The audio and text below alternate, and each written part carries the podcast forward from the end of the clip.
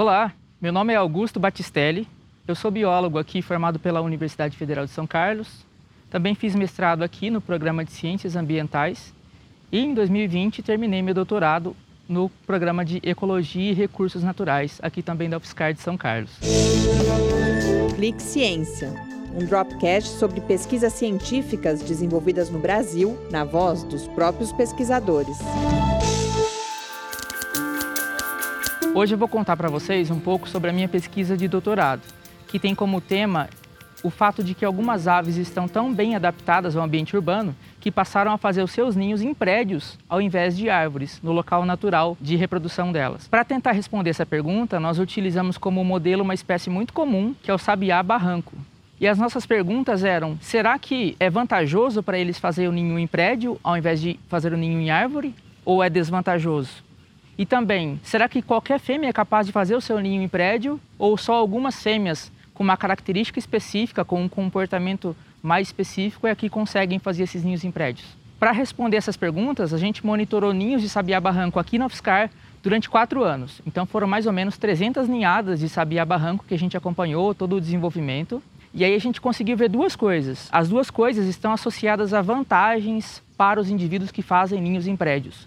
A primeira delas é que nos ninhos em prédios, a chance dos ovos e dos filhotes sobreviverem é maior do que para os ninhos em árvores. Isso acontece pelo fato de que os ninhos em prédios são mais difíceis de serem encontrados por predadores ou de ser acessados por esses predadores, caso sejam predadores terrestres, por exemplo, que dependem de escalar as árvores para conseguir chegar aos ninhos e comer os filhotes e os ovos. Outra vantagem foi em relação à incubação, porque as fêmeas que fazem ninhos em prédios elas conseguem desfrutar do fato de que a temperatura dentro dos ninhos permanece mais alta do que nas árvores. Então, durante o dia, elas conseguem economizar até uma hora do tempo de incubação, porque quando elas saem dos ninhos, os prédios mantêm os ovos aquecidos por mais tempo e assim elas podem demorar mais para voltar aos ninhos.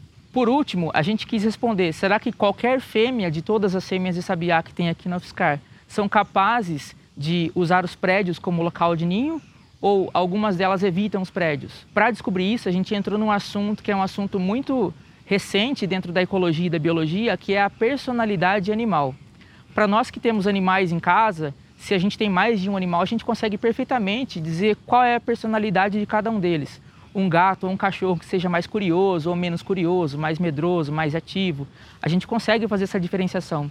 E nos animais selvagens não é diferente cada animal tem a sua personalidade. Para responder essa pergunta, nós fizemos o seguinte: espantamos as fêmeas delicadamente de dentro dos ninhos, algo que já era feito rotineiramente para ver o que, que, tinha dentro dos ninhos, se eram ovos ou filhotes. E marcamos o tempo que ela demorava para voltar para o ninho quando a gente se afastava. Depois nós repetimos esse teste, só que nós adicionamos do lado do ninho um objeto que ela nunca tinha visto. Nós fizemos o teste por duas vezes. Na primeira vez era um cubo mágico e na segunda vez era uma bolinha colorida, uma, um brinquedo de cachorro. As fêmeas geralmente tendem a estranhar esses objetos novos e demorar mais para voltar para o ninho nessa situação de teste.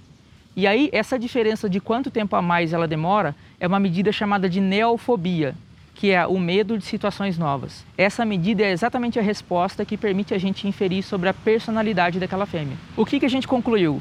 Que fêmeas que fazem ninhos em prédios, elas são indiferentes à presença de um objeto novo, estranho, do lado do ninho elas voltam para o ninho com o mesmo tempo que elas demoram para voltar numa situação normal. Já as fêmeas que fazem ninho em árvore, elas demoram mais tempo. Isso nos mostrou que elas são inibidas pela presença de um objeto estranho, e isso explica o fato de que elas permanecem fazendo ninhos em árvores, enquanto outras fêmeas que são mais curiosas ou menos medrosas passam e aceitam a fazer os ninhos em prédios, mesmo com toda a perturbação que ocorre nesses locais. Isso nos mostra que esse processo de adaptação está ocorrendo a partir da seleção do local de ninho e que pode ser o processo que levou outras espécies a se tornarem tão comuns no ambiente urbano.